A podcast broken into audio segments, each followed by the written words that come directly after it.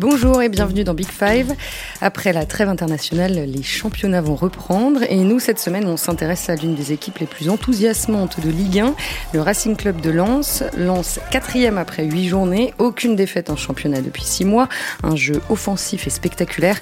On a voulu en savoir un peu plus sur la réussite lensoise et notamment sur sa politique de recrutement. Cet été, plusieurs cadres sont partis, comme Tchèque Doucouré ou Jonathan Klaus. Comment l'équipe a-t-elle été repensée? Pourquoi peut-on parler d'un mercato réussi.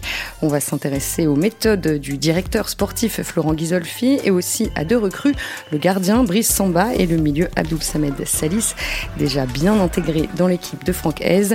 On parlera évidemment de l'entraîneur Lançois, ses idées et ses objectifs pour la saison. Avec moi aujourd'hui Romain Lafont, l'un des reporters chargés de suivre Lens à l'équipe. Bonjour Romain. Bonjour.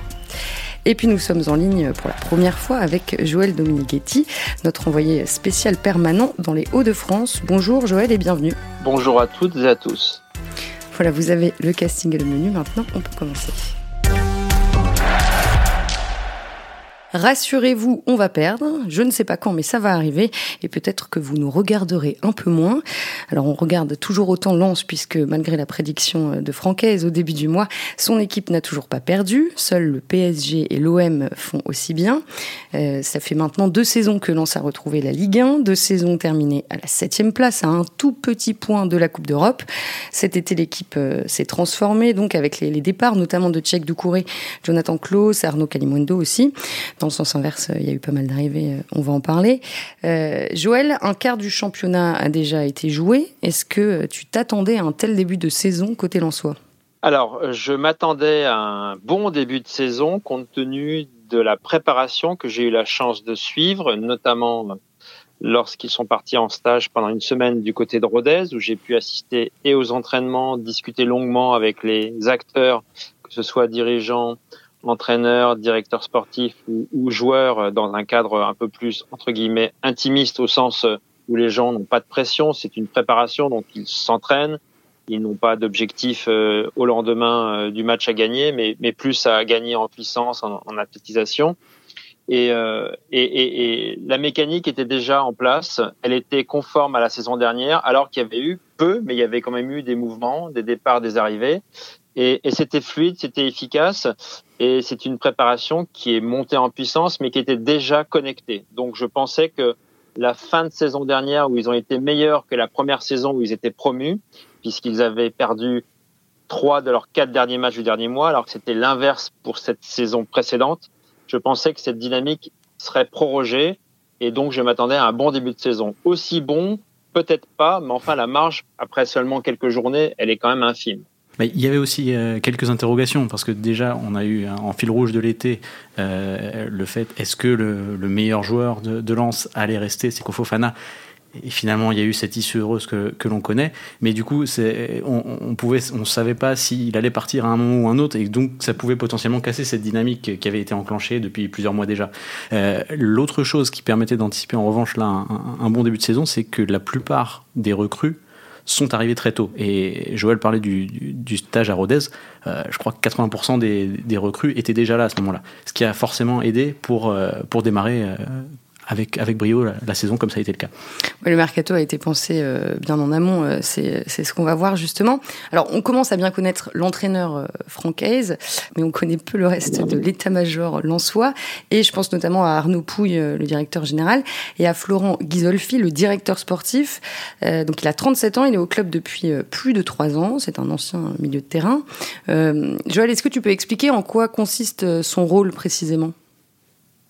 Alors, il faut considérer son rôle dans, dans une cohérence d'ensemble entre les décideurs payeurs que sont l'actionnaire ultra majoritaire Joseph Ougourian, qui est donc euh, qui a accédé à ce club par des fins judiciaires à l'époque euh, post-Mobadov, qui, qui est le décideur payeur, puis son bras droit, qui, qui est vraiment son représentant au quotidien au club, qui est Arnaud Pouille, le DG, et la partie strictement sportive qui est réservée à Ghisolfi et Francaise, qui sont en phase avec leur façon de voir l'évolution de l'équipe tactiquement, techniquement, le profil des joueurs, que ce soit sur le plan humain et sur le plan euh, pratique, euh, dans leur utilisation dans un système qui est vraiment euh, extrêmement précis avec trois défenseurs centraux, des pistons très actifs et beaucoup de mouvements et beaucoup de projections vers l'avant.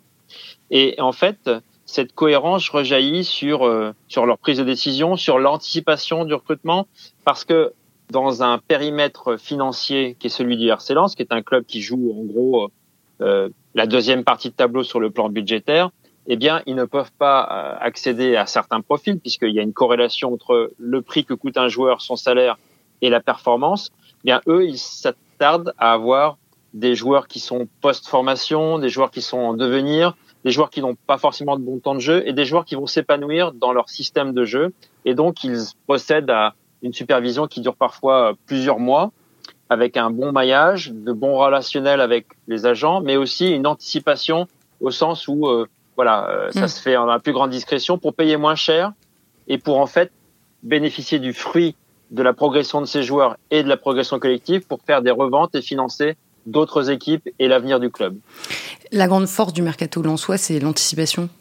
Oui, bah par exemple, euh, pour prendre un exemple, Frankowski, euh, il arrive pour remplacer Jonathan Klaus. Mais il arrive un an avant le départ de Jonathan Klaus, de fait.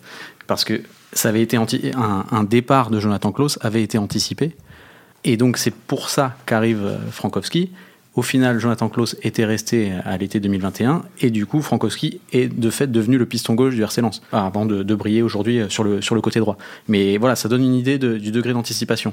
Et pareil, je crois, il me semble que pour euh, Loïs Openda qui est arrivé, qui est cet été, euh, il y avait une supervision de, de plusieurs mois et effectivement, ils étaient dessus avant même qu'il entre guillemets, qu'il explose à la face de, l'Europe euh, par, par, sa, par, ses, par ses performances. Hum. Et Joël, là, tu parlais d'un bon maillage et, euh, et d'une bonne relation avec les agents euh, de, de, Florent Ghisolfi. À quoi tu penses précisément? Bah, En fait, Florent Ghisolfi, il a eu un parcours d'entraîneur, d'entraîneur adjoint. Il a aussi un parcours de joueur.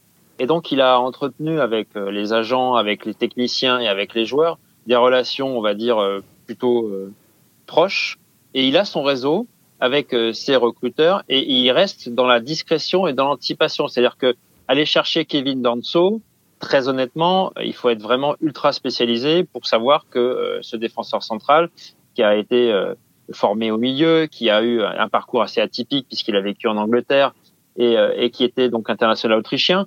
Donc, si vous voulez, le recrutement, il est à la fois dans le strict cadre de ce que veut faire Francaise, il est en adéquation avec lui, c'est-à-dire qu'ils se consultent, ils échangent. Si le, coach ne le veut pas, eh bien, il ne prend pas. En revanche, il lui amène toujours, comme un peu Campos avec Galtier, les joueurs dont il a besoin dans son système. Et, surtout, il les a repérés euh, bien en amont, ce qui permet, comme je le disais tout à l'heure, au risque de me répéter, de les payer un peu moins cher, voire beaucoup moins cher, et de ne pas subir la concurrence de clubs qui ont d'autres moyens que le club de Lens, et donc de pouvoir justement se les offrir. Et puis c'est dans cette registre qu'il a cette spécificité parce que euh, à l'époque, euh, Lens cherchait justement ce type de profil. Il a été mis en contact par Jean-Louis Loca, le gardien, qui le connaissait bien du fait du temps de Bastia, et, et la connexion s'est faite parce que ben, c'est quelqu'un qui n'a pas forcément besoin de la lumière, qui a trouvé sa place et qui, dans l'organigramme, ben, en fait, est the right man at the right place. On parlait du, tout à l'heure du budget un petit peu restreint de, du RC Lens il me disait dans un sur un sujet qu'on avait fait sur, sur le mercato lensois l'année dernière euh, qu'il se devait, en, raison de ses moyens un peu limités, d'être plus créatif que les autres. Et que, en fait, c'est pour ça qu'on voit qu'en fait, euh, bah, les joueurs, ils arrivent euh, bah, de Colombie, ils arrivent de MLS, ils arrivent de Norvège, même de si. Pologne, oui. Voilà. C'est pas toujours, c'est pas du 100%, évidemment, personne. Il faut, il faut pas ne pas se tromper, il faut se tromper moins que les autres. Euh, c'est comme ça. Euh, même Luis Campos se, trompe. Mais en tout cas, on a l'impression qu'il arrive à, moins se tromper que les autres. Et effectivement, euh, lui-même disait qu'il y avait parfois une part de chance aussi dans, ce recrutement. Parce qu'il y a de l'anticipation, etc. Mais après, l'adaptation d'un homme à une nouvelle vie, à un nouveau club, à un nouveau pays, ça, c'est des choses que vous ne pouvez pas toujours anticiper. Vous essayez de réduire la part d'incertitude, mm. c'est ce qui, en tout cas c'est ce qu'il me disait. Mais après, il y a aussi une part de chance. Il me parlait, pour revenir sur le, sur le cas Frankowski, il me disait, euh, il était sélectionné pour l'Euro. Euh, il, y a un peu plus d'un an, euh, il pensait du coup que c'était cuit pour eux. Et puis finalement, il n'a pas trop joué à l'Euro, la Pologne n'a pas brillé, il n'a pas, il pas été si exposé, et donc ils ont pu le faire. Mm. Pour vous, quel est le, plus beau coup du mercato lensois depuis, depuis trois ans environ? Bah, c'est Fofana. Hein. Euh, aller chercher Fofana en Italie à l'Oudinez. Le sortir pour 8 millions hors bonus, en faire la pierre angulaire du projet et arriver à le prolonger d'une saison, euh, puisqu'il incarne le projet et qu'il en est la dynamique et qu'il en est la tête de proue, voire l'élément qui permet d'avoir un moteur et, de se projeter vers encore plus de performance et plus de régularité, euh, c'est voilà, c'est pour moi l'exemple type de la réussite et qui est vraiment le, recrutement, je, dirais à l'échelle de lance, hein, exceptionnel, euh, l'avoir gardé. Et puis on peut en prendre plusieurs, mais mais Openda, sous réserve qu'il continue euh, ce qu'il a fait depuis le début de saison, à 10 millions, alors qu'il avait explosé à Feyenoord, il était international belge et qu'il va peut-être faire la Coupe du Monde, euh, à ce prix-là, ça veut dire qu'il y a eu un travail avant, de relationnel avec les agents, de discussion entre le coach et, et le joueur qui a vraiment compris le projet et qui, plutôt que d'aller dans un club qui est européen, vient à Lens, comme, comme l'a fait Fofana, alors que le club à l'époque, faut se rappeler qu'il était promu quand Fofana est débauché, donc c'est quelque chose.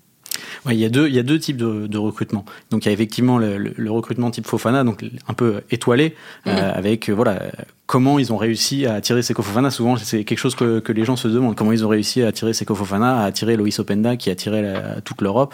Euh, on peut même parler de Brice Samba, parce que Brice Samba avec les, les saisons qu'il réalisait en, en, Championship, euh, le voir débarquer à Lens, c'est quand même c'est quelque chose. Et donc il y a, il y a ce côté voilà recrutement entre guillemets trois étoiles à leur échelle. Euh, et il y a aussi les bons coups. Euh, bah Joël parlait de Danso tout à l'heure. On peut parler de Jonathan Klaus, euh, tout bêtement, qui arrive aussi de, de, D2. On parlait de Frankowski tout à l'heure. Et puis là, il y a Salis Abdul, Samed Salis, qui avait réalisé la saison, une saison, une bonne saison à Clermont. Mais voilà, on ne pouvait pas nécessairement se dire qu'il allait remplacer avec autant de facilité Cheikh Doucouré. Mmh. On l'a compris, les, les dirigeants l'Ansois recrutent de façon judicieuse. Est-ce qu'ils vendent aussi bien? Alors oui, parce que prenez l'exemple de Cheikh Doucouré qui a été euh, formé euh, à l'académie euh, en Afrique et qui est arrivé. Alors, il a passé 4 ans, il est revendu hors bonus 22,5 millions. C'est un exemple qui est assez emblématique parce que certes, il y a 30% à reverser à l'académie, mais c'est quand même, pour moi, sur le plan du marché, une excellente vente qui euh, s'ajoute à celle de la saison précédente, qui est Loïc Badet, le défenseur central qui venait d'émerger, qui avait été recruté pour les, les, la somme modique de 300 000 euros, qui est en fait les frais de la formation, qui était parti bonus inclus à Rennes pour 20 millions. Et donc en fait sur un seul joueur, là c'est différent cet été, mais sur un seul joueur, Lens avait fait son sa projection de vente. Donc oui, absolument. Et il faut savoir que, euh, par exemple, euh, Jonathan Klaus, qui a été l'objet de nombreuses attaques, notamment de l'Olympique de Marseille, euh, il y avait un seuil au-dessous duquel le club n'aurait pas cédé. Et ce seuil, c'était 9 millions d'euros. Aujourd'hui, techniquement parlant, le club a récupéré 8,750 000 euros, 8 750 000 euros, techniquement parlant, sur clause. On tire un certain nombre de, de, matchs disputés, ça fera 9 millions, comme ce qui a été annoncé. Et après, il y a 2 millions de bonus, qui ne seront pas forcément tous atteignables, mais il s'était fixé ce seuil qu'ils ont respecté. Donc oui, je pense qu'il y a une cohérence également dans la revente et dans la plus-value qui doit nourrir la progression et la dimension supérieure du club. Alors, on a euh, déjà parlé un petit peu de Brice Samba, euh, le gardien arrivé de Nottingham Forest cet été. Euh, donc, je rappelle, il a 28 ans, il est originaire du Congo-Brazzaville. Romain, est-ce que tu peux expliquer le contexte dans lequel il est arrivé? Euh, c'est-à-dire entre la, mise en retrait de Jean-Louis Leca et la blessure euh, cet été de euh, Volker Farinas. Oui, parce en fait, à partir du mois de janvier dernier, Jean-Louis Leca, qui était le gardien numéro un du, du RC Lens, a mis en place une sorte d'alternance, c'est-à-dire que Volker Farignez et Jean-Louis Leca jouaient chacun leur tour, je crois, deux matchs, d'affilée, pour en quelque sorte préparer la, transition avec comme objectif anticipé que, que devienne, devienne le gardien numéro un pour la saison suivante. Euh, et puis, euh, le Vénézuélien s'est fait les ligaments croisés. Euh, donc il sera de retour vraisemblablement au printemps au mieux. Et donc le Lens s'est retrouvé dans l'obligation de, de, recruter un gardien. Et Ce qui là pour le coup n'avait pas été anticipé. Pas, bah, ça ce sont forcément quelques impondérables qu'on peut pas qu'on peut pas maîtriser. Et donc ils se sont retrouvés à, à, à chercher un, un gardien et bah, force est de constater qu'ils ont fait qu'ils ont réalisé un, excellent coup vu le, vu le, début de saison réalisé par, par Brice Samba. Ouais, pourquoi l'avoir choisi lui précisément? Je vais mettre un, petit bémol sur l'anticipation de Brice Samba parce que pour moi, euh, ça s'est pas fait au mois de juillet. Euh, aller chercher un gardien qui a été élu deux fois meilleur euh, gardien du, championnat euh, en championship en Angleterre, compte tenu des différentiels de salaire, de conditions, c'est également un tour de force. Ça prouve que derrière le recrutement, il y a une idée sur les profils et sur la construction d'un puzzle il doit émerger vers une équipe qui jouera à terme, si ça marche, hein, on n'en sait rien, mais c'est l'objectif du club, européenne, et qui, bien sûr, avec les, retombées européennes, bah, pourra éventuellement aussi en tirer profit euh, financièrement. Et donc, euh, moi, pour, euh, résumer l'histoire de, de Brice c'était avoir un gardien qui soit toujours aussi fort sur sa ligne, qui soit toujours aussi un leader comme l'est Jean-Louis Leca au sein du vestiaire, pour l'instant, ça coche les deux cases, mais surtout qu'il soit meilleur dans le jeu au pied. Et dans le jeu au pied qui favorise, on va dire, les équipes qui partent de leur but et qui partent au sol, eh bien, pour l'instant, Samba, en dehors du fait d'être extrêmement décisif, c'est 70%, 77%, je crois, de mémoire de taux d'arrêt, un arrêt toutes les 31 minutes. Donc là, il a préservé l'avantage au score de son équipe ou lui a, contribué à ce qu'elle ne soit jamais battue depuis euh, le début de saison. Eh bien, il rajoute dans la fluidité du jeu, dans, on va dire les départs de départs d'action, les relances, une qualité technique avec une audace qui n'était pas forcément celle de Lens la saison passée. Oui, ça c'est une vraie plus-value et ben, on l'a vu encore plus pendant le, le dernier match euh, contre Nantes où il a réalisé une genre de de, de coup du sombrero sur, euh, sur un attaquant adverse. Et il a, je crois, d'ailleurs, il en a fait un montage euh, sur les réseaux sociaux en mettant euh, Samba di comme musique.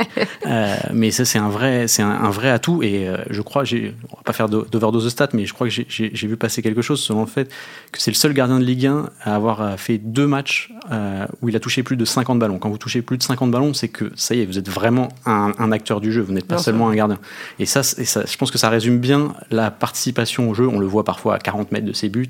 C'est vraiment euh, ça et, ça permet de, dans la relance d'être beaucoup plus beaucoup plus parce que par rapport au pressing si vous avez un, gardien qui est déjà qui est déjà dans le champ bah c'est ça fait un joueur de plus mm. à marquer et donc de fait euh, la relance est, plus facile même si c'est plus risqué et Brice Samba le sait puisque euh, il avait coûté pour son je crois c'était son cinquième match en Ligue 1 et quand il jouait à Caen il était contre le PSG deux fautes de, deux fautes de relance au pied, deux buts du PSG. Donc euh, à l'époque, on se demandait s'il n'était pas trop ambitieux dans son, dans son jeu au pied. Et bah, force est de constater qu'il a, qu'il a, qu'il a pris en assurance et qui, pour l'instant, il a gommé euh, les erreurs de concentration qui lui avaient, par exemple, coûté ses deux buts contre, contre le PSG il y a quatre ans. Et là, en deux mois, c'est déjà devenu un, un, leader du vestiaire. Oui, ils sont cinq euh, dans le vestiaire à être leader, on va dire peut-être, euh, vous savez, comme faisait Domenech euh, ou d'autres entraîneurs, hein, il n'a rien à, inventer dans ce domaine. Hein, euh, c'est les consultations avec un, un, pool, comme le faisait aussi Rudy Garcia. Voilà, il, y a cinq joueurs. Brice Samba fait partie de ces cinq, au même titre que Sotoka, Fofana, Jean-Louis Leca. Et j'en oublie sans doute un, et je m'en excuse pour lui, mais voilà, il y a, il y, a, il y a cinq joueurs qui sont consultés et qui sont vraiment leaders. Euh, peut-être Jonathan Grady que j'oublie, euh, pardon encore pour lui, mais, mais voilà, il est vraiment euh, à la fois partie prenante dans le jeu, c'est-à-dire qu'on parlait de, du jeu au pied, mais cette audace, il l'assume, il dit qu'il a une grande confiance, en lui, que son pied gauche, bah voilà, effectivement, il va être attaqué par le pressing adverse, mais, mais il continue. Et, pour l'instant, que ce soit relance longue, relance courte, sous pression ou pas sous pression, euh, c'est vraiment un plus pour, pour l'équipe et, ça se voit dans le jeu et c'est ce qui participe à la progression de cette équipe qui fait encore un meilleur début de saison qu'elle ne l'avait fait les deux dernières saisons. Ouais, c'était indispensable pour Franck de trouver un, un gardien euh, beaucoup plus à l'aise au pied bah, En tout cas, c'est sûr que ça c'est en corrélation avec sa, philosophie de jeu et c'est un atout indéniable. Euh, par exemple, on a l'exemple du voisin lillois euh, qui veut aussi produire du jeu avec l'arrivée de Paulo Fonseca, sauf qu'il a démarré la saison avec un gardien qui est beaucoup plus à l'aise sur sa ligne que dans son jeu au pied. Et bah, du coup, il y, avait des, il y avait des trous béants entre la défense centrale et le gardien et les adversaires se sont régalés et ont trouvé l'ouverture à chaque fois dans la profondeur. Euh, avec un gardien qui est capable de jouer beaucoup plus haut, quand vous voulez produire du jeu, eh ben, c'est beaucoup plus facile parce que vous avez, vous avez, vous avez l'espace qui est réduit entre la défense et le gardien. Hum. Alors Brice il fait partie des, joueurs qui ont disputé euh, l'intégralité des matchs euh, cette saison, euh, avec les défenseurs Kevin Danso, Facundo Medina, et aussi le milieu, Abdul Samed Salis. donc il est ghanéen, il a 22 ans, il est arrivé de Clermont, comme on l'a dit, pour remplacer Cheikh Doucouré. Et alors lui aussi, Paris réussi, il s'est très bien intégré dans le système de franchise. Ah, lui, c'est pour le coup, sans, sans, lui manquer de respect, c'est la, la très bonne surprise. C'est-à-dire que on imaginait qu'il pouvait, s'intégrer et remplacer Cheikh Doucouré, mais c'était quand même une très lourde tâche. Enfin, le prix du transfert euh, en donne, en donne de, de, Doucouré donne une idée de, mm. de, de la valeur qu'il avait dans cette équipe. Et c'était un peu le, garant de l'équilibre euh, de cette équipe, parce que là où Fofana allait jouer les sauveurs, etc., il fallait euh, quelqu'un pour, pour garantir l'équilibre défensif de, cette équipe. Et donc, c'était pas facile. Et, et de le voir euh, directement euh, être aussi performant dès le départ. Et en fait, finalement, c'est comme si on n'avait presque pas vu, le, pas senti le départ de, de Sheikh Doucouré. C'est proprement mm. bluffant. Joël, qu'est-ce que lui demande spécifiquement Francaise à, euh, à Salis? Il lui demande de rester en pointe basse et d'activer le contre-pressing immédiatement, c'est-à-dire vous avez 5 secondes à la perte du ballon pour aller chercher le ballon dans les pieds de l'adversaire, ou du moins leur empêcher l'empêcher l'adversaire de jouer sur une transition, ce qui est quand même le cas de beaucoup de clubs euh, en Ligue 1, et donc euh, ben, de donner un peu plus de temps à son équipe, de donner du temps au temps pour le replacement et, d'être très agressif dans les 5 secondes. Ça se fait partout, mais lui, il le fait particulièrement bien parce que c'est un nettoyeur. Il a un volume de jeu défensif assez bluffant au sens où euh, il a à la fois le, nombre de kilomètres parcourus, mais on peut courir partout sans que ça soit efficace. Et lui, il est toujours à l'impact, il est toujours à bon escient quand il va chercher le ballon. Il ne se fait pas trop prendre par les feintes, et puis surtout, il est infatigable de la première jusqu'à la fin du temps additionnel. Et dans ce registre, euh, on pouvait s'inquiéter de l'équilibre défensif dû au départ de Cheikh Doucouré, mais il a rempli là aussi tous les besoins de cette équipe parce que comme Seko Fofana est un joueur relayeur qui se projette énormément, qui a en général entre 4 à 7 joueurs dans la surface adverse dans une phase offensive. Il faut bien qu'il y ait des gens euh, à un moment qui compensent parce que en Ligue 1 ça va très vite, les joueurs sont très très très doués techniquement, ils sont puissants et une transition c'est une occasion de but. Donc lui, il assure euh, cette sécurité et euh, il a aussi un truc très important dans le vestiaire, un rôle d'animateur parce qu'il a une joie de vivre qui euh, fait qu'en fait, au bout d'une semaine, les joueurs, les entraîneurs, les dirigeants m'ont dit c'est comme s'il était là depuis des années. La transition a été facilitée parce que c'est un pote de Doucouré, en fait, qu'il a connu euh, durant des années de formation. Et en fait, il arrive avant que Doucouré euh, s'en aille. Donc du coup, Doucouré a même fait la transition en disant voilà, les gars, voilà mon, mon, mon, successeur entre guillemets. Euh, vous voyez, il est, il est sympa, etc. Et puis bon, euh, Abdul Samed Salis, c'est quelqu'un de vraiment euh, très enjoué. Euh, bon, quand je, quand je l'avais vu il y a quelques semaines, on m'avait dit, oh, tu verras, ce sera pas un, pas un très bon client pour la presse, etc. Bon, au bout d'un quart d'heure d'interview, il est en train de me montrer les photos de lui à son académie quand il était gamin. Et, enfin, voilà, donc vraiment quelqu'un de voilà qui rayonne et qui, qui est vraiment un, un une bouffée d'oxygène dans, dans, un vestiaire. Oui, c'est. Alors, un, un, détail sur le plan tactique, c'est que on va pas restreindre son, son, rôle à celui de nettoyeur et, et, et en gros d'équilibre. Il ne fait pas que ça parce que euh, il a quand même une qualité de passe tout à fait correcte. C'est pas chaque du courrier qui ne perd jamais de ballon, mais enfin lui, que ce soit jeu court, jeu long, il arrive à faire des transversales, à, à surtout à, à, observer, à voir le jeu en première intention. Donc, euh, donc c'est assez bluffant que, que en fait, ils aient choisi, euh, là encore, euh, le bon joueur à la bonne place. Plus globalement, euh, dans le jeu, quelle est la plus grande force de, de Lens pour vous cette saison? L'intensité et la répétition des, des intentions offensives, c'est-à-dire que cette équipe est capable d'aller chercher un succès quitte à perdre le match, quel que soit le timing du match. Alors bien sûr, ça réclame beaucoup de qualité athlétique, mais Aujourd'hui, le mouvement des milieux pour essayer de se positionner derrière le milieu adverse dans l'interstice entre les défenseurs et les milieux, mais surtout toujours en mouvement pour proposer une solution de passe.